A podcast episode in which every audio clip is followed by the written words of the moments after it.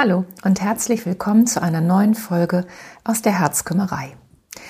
Ich bin Heike Klopsch, Beziehungs- und Trennungscoach und spreche in meinem Podcast über die Themen Trennung, Liebeskummer und vor allem über den Neuanfang. Heute möchte ich mit dir darüber sprechen, wie lange uns ein Liebeskummer eigentlich so fest im Griff hat. Tja, wie lange dauert Liebeskummer? Diese Frage wird mir in meiner Praxis tatsächlich immer wieder sehr häufig gestellt. Und ganz ehrlich, ich habe keine abschließende Antwort darauf. Und wenn dir jetzt jemand sagen würde, es dauert so und so lange, dann würde ich sagen, das ist tatsächlich nicht ganz aufrichtig, beziehungsweise man kann es tatsächlich nicht abschließend beantworten, denn jeder Mensch trauert anders.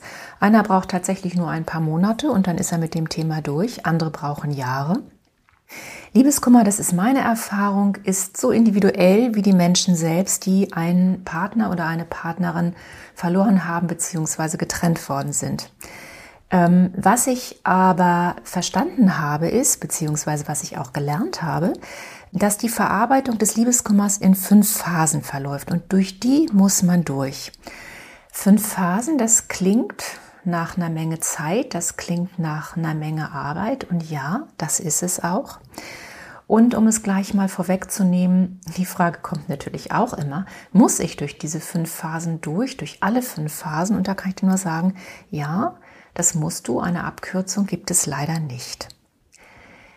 Die fünf Trauerphasen, über die ich mit dir sprechen möchte, die wurden von einer Schweizer Psychiaterin und Sterbeforscherin mit dem Namen Elisabeth Kübler-Ross entwickelt.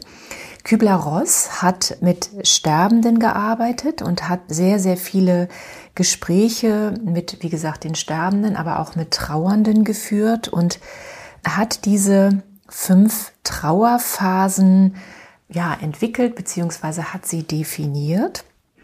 Und diese Phasen lassen sich auf jegliche Art von Verlust und Trauerbewältigung anwenden, also auch auf deinen Liebeskummer. Allerdings spricht man im Zusammenhang von Liebeskummer von Trennungsphasen, nicht von Trauerphasen. Also wir sprechen oder ich spreche mit dir jetzt über fünf Trennungsphasen. Ja, ich möchte sie dir ein bisschen erklären. Ich möchte dir aber auch Tipps geben, wie du in dieser Trennungsphase, ja, was du in dieser Trennungsphase auch für dich tun kannst, um vielleicht ein bisschen besser auch durchzukommen. Und ja, vorab schon mal, ich möchte dir wirklich den Mut machen, ähm, du wirst durch diese Trennungsphasen durchkommen. Es haben schon viele andere vor dir geschafft. Und warum solltest du es nicht schaffen? Trennungsphase 1. Du willst es nicht wahrhaben ja, da ist dieser furchtbare Moment, diese drei Worte, es ist vorbei. Und dieser Satz oder Halbsatz steht jetzt nun unwiderruflich im Raum und damit sind Tatsachen geschaffen, die du vielleicht nicht wahrhaben willst. Was passiert jetzt? Das komplette Gefühlschaos überrollt dich, du fühlst dich sprachlos, Du bist vermutlich wie gelähmt, deine Gedanken kreisen und du denkst im ersten Moment, das kann doch alles nur ein Irrtum sein, ein Missverständnis. Und vielleicht ist dann auch dein erster Impuls, zum Telefon zu greifen, eine Nachricht zu schreiben, um ein klärendes Gespräch zu bitten. Also was du willst in diesem Moment ist, den alten Beziehungszustand wiederherzustellen. Ich vergleiche diese Situation gerne mit einem Unfall. Ähm, du bist jetzt tatsächlich wie, ja, als wenn du einen Unfall gehabt hättest. Also stell dir vor, vielleicht einen Fahrradunfall, du bist gestürzt, ähm, bist du in einer Schocksituation. Und genauso reagiert dein Körper jetzt. Und damit du jetzt nicht völlig zusammenbrichst, schüttet dein Körper in dem Moment körpereigene Betäubungsmittel aus. Und das sind in dem Moment Endorphin und Opiate. Das Resultat ist, du fühlst dich erstmal ein bisschen wie in Watte gepackt. Du hast das Gefühl, ich bin im falschen Film, du hast vielleicht das Gefühl, das ist doch alles nur ein böser Albtraum, ich werde gleich aufwachen und dann ist alles wieder wie vorher. Das, was da passiert in unserem Körper, das ist eigentlich sehr klug, denn diese Endorphine und Opiate, also diese Betäubungsmittel, die der Körper in dem Moment ausschüttet, ähm, die bewahren dich davor, dass du das ganze Ausmaß des Schmerzes noch nicht so erfährst. Es ist alles noch ein bisschen, ein bisschen weiter weg. Also ich hatte ja eben gesagt, du kannst es mit einem Fahrradunfall zum Beispiel vergleichen. Also vielleicht hast du es tatsächlich mal erlebt. Du stürzt vom Fahrrad oder eine andere Person stürzt vom Fahrrad und obwohl die ziemlich verletzt ist, steht die in dem Moment noch mal auf. Die spürt den Schmerz noch gar nicht so genau, sondern sie rappelt sich wieder auf und vielleicht kommt jemand und sagt, kann ich Ihnen helfen? Und diese Person sagt, nee, nee, ich, ich, ich komme schon zurecht. Und ähm, erst eine ganze Zeit lang später ja, fängt sie vielleicht an zu zittern oder es wird der Person übel und sie kapiert überhaupt erst, was ist jetzt genau passiert und dann kommt erst der Schmerz. Und das ist genau das, was in dieser äh, akuten Trennungsphase, wo dir jemand sagt, es ist vorbei, ich möchte mich von dir trennen, was ähm, dir dann auch passiert. Ja, ich habe dir ja gesagt, ich möchte dir zu jeder Phase auch ein paar Tipps geben, was du jetzt tun kannst. Mein Tipp in dieser ersten Phase ist, ähm, sprich mit engen Freunden. Versuch dich langsam zu sortieren. Ähm, greife jetzt nicht panisch zum Telefon, um deinen Ex oder deine Ex anzurufen. Das bringt nichts. In der Regel ist der Entschluss ein Entschluss und da wirst du dann auch mit einem panischen Telefonanruf oder panischen Nachrichten erstmal nichts dran ändern. Versuch mal ein bisschen Abstand zu bekommen, ein wenig zur Ruhe zu kommen und einigen Klienten und Klientinnen, denen es ganz schlecht gibt, und das gibt es, es ist ein Ausnahmezustand, ähm, geh zum Arzt und lass dich für ein paar Tage krank schreiben, wenn du dich nicht arbeitsfähig fühlst. Ähm, und hab bitte dann auch kein schlechtes Gewissen. Du befindest dich tatsächlich in einem Ausnahmezustand. Also viele Klienten sagen, in dem Moment, ich fühle mich krank, es tut alles weh. Und das ist auch tatsächlich so. Du fühlst dich vielleicht in dem Moment krank und dein ganzer Körper ist ein einziger Aufschrei von Schmerz. Und ähm, ja, was macht man in einer Situation, wenn man sich krank fühlt? Man geht zum Arzt, man legt sich ins Bett, man schont sich ein bisschen in der Situation und das ist auch bei Liebeskummer sinnvoll. Also akzeptiere, dass du dich in einem Ausnahmezustand befindest und ähm, ja, geh vielleicht auch ins Bett, wenn es dir nicht gut geht. Die zweite Trennungsphase ja, deine Gefühle werden jetzt aufbrechen, das passiert jetzt und das wird hart. Die Phase der ersten Lähmung, also dieses Gefühl, ein bisschen wie in Watte gepackt zu sein, das geht jetzt vorbei und der Kummer und der Schmerz, den du spürst, der ist jetzt wirklich greifbar und sehr, sehr deutlich spürbar. Und ja, jetzt hast du vermutlich dieses ganze Gefühlspotpourri, Fassungslosigkeit, Wut, verzweifelt, das ist jetzt alles im Angebot, diese Emotionen. Und ja, das Einzige, was jetzt wirklich fehlt, ist dieses Gefühl von Glück. Aber ja, das ist jetzt im Moment einfach nicht vorhanden. Emotional geht es jetzt bei dir drunter und drüber und alles dreht sich tatsächlich nur um das Thema, oh Gott, ich bin getrennt worden, ich bin alleine, der Verlust tut so weh und ja, dein Körper meldet sich jetzt vermutlich ganz deutlich. Ähm, jetzt kommen diese Themen wie Bauchschmerzen, Schwindel, Schlafstörung, Übelkeit. Das können jetzt alles ja, körperliche Symptome sein, die in dieser Situation auftreten. Ja, was ist mein Tipp an dieser Stelle? Versuch aus der destruktiven Grübelfalle rauszukommen, denn das ist etwas, was jetzt in dem Moment auch passiert. Die Gedanken kreisen immer zu um das eine Thema und ich weiß, es ist unendlich schwer, da rauszukommen. Ich werde dir an einer anderen Stelle, in einem anderen Podcast auch noch mal ein paar Tipps geben, was du tun kannst, um aus diesem Gedankenkarussell rauszukommen. Aber erst mit Abstand kannst du deine Themen etwas besser sortieren. Deswegen rate ich dir, lenke dich ab. Wodurch auch immer. Stürze dich jetzt in Arbeit. Vielleicht hast du einen Job, der dich sehr fordert, der dir vielleicht auch gut tut in der Situation. Was auch interessant sein kann in so einer Situation, ist, sich ein neues Hobby zu suchen. Also neue Herausforderungen in einer akuten Liebeskummerphase zu suchen. Das ist tatsächlich ein kluger Ratschlag und ich möchte dir auch ganz kurz erklären, woran das liegt.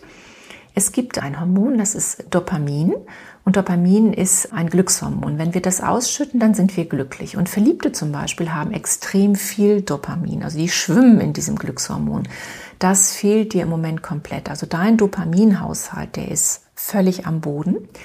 Wir wissen aber auch aus der neurologischen oder neurobiologischen Forschung, dass unser Gehirn Dopamin ausschüttet, wenn wir etwas Neues machen.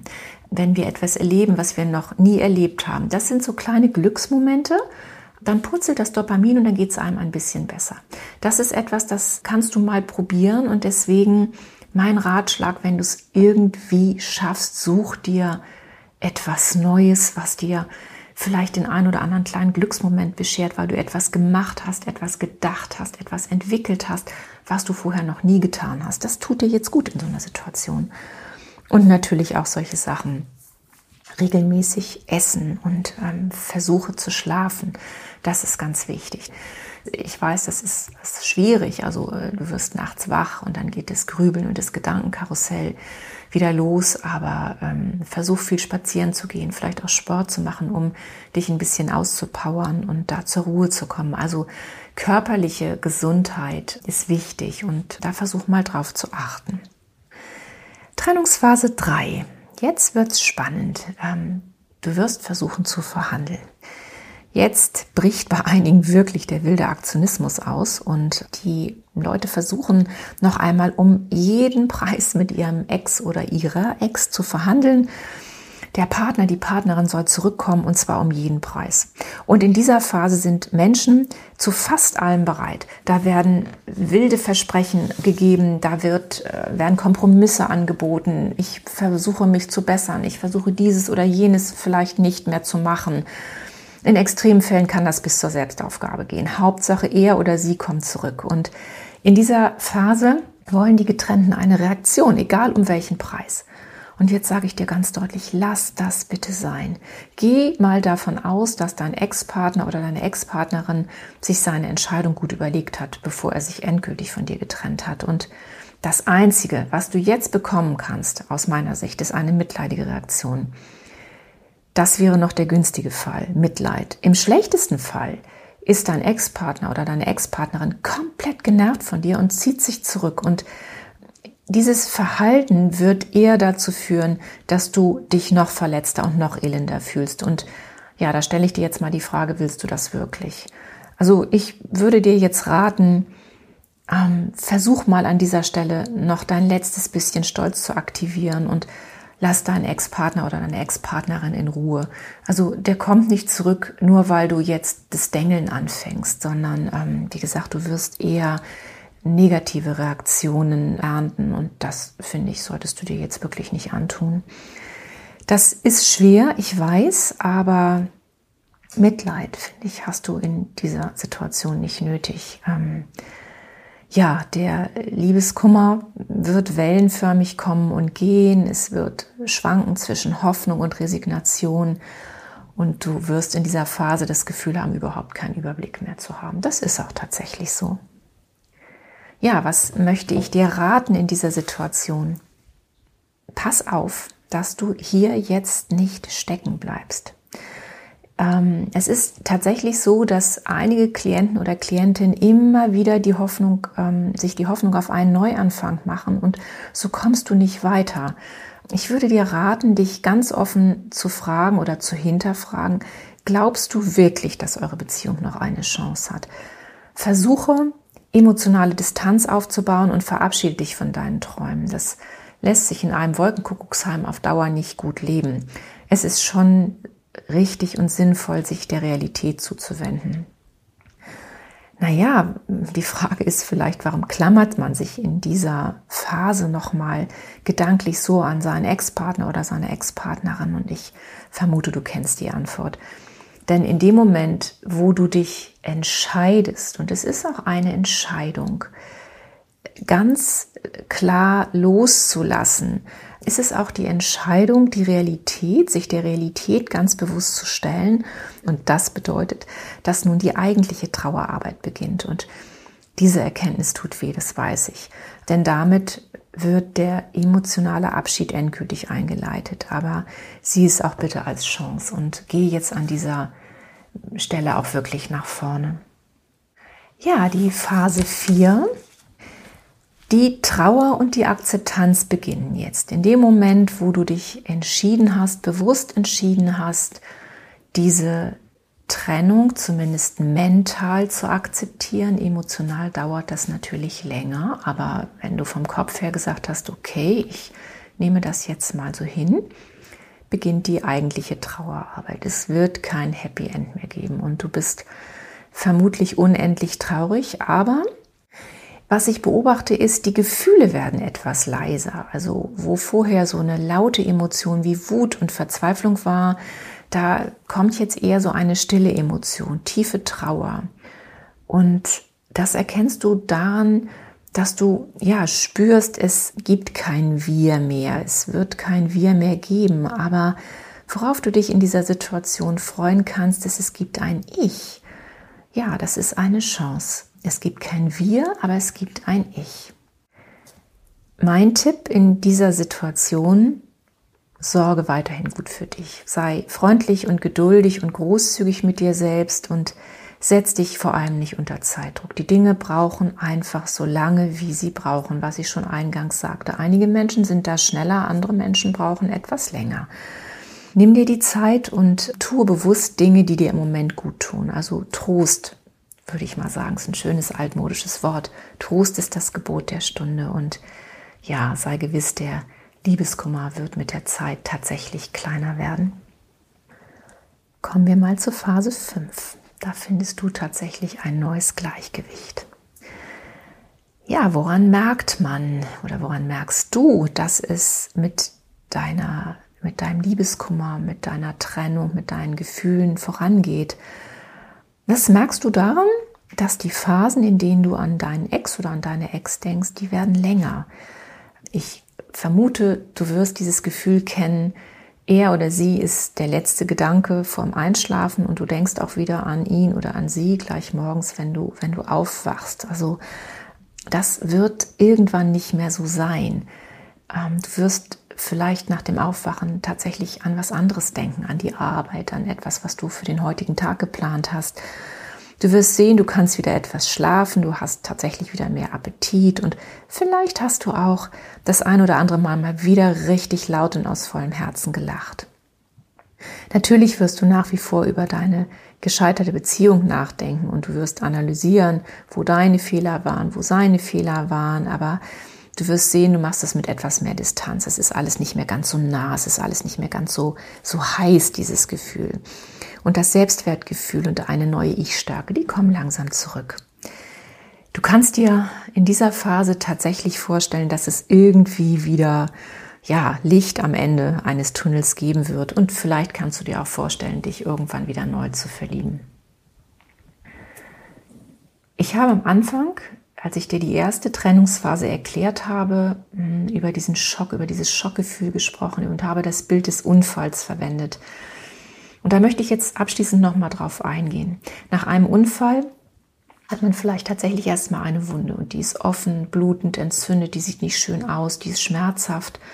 Aber im Lauf der Zeit wird diese Wunde verheilen und es wird vielleicht noch eine kleine, zarte Narbe zurückbleiben. Und diese Narbe, die wird dich immer an diese schwere Zeit erinnern. Aber es ist irgendwann eben keine Wunde mehr, sondern es ist nur noch eine Narbe und auch die wird mit der Zeit immer etwas blasser werden.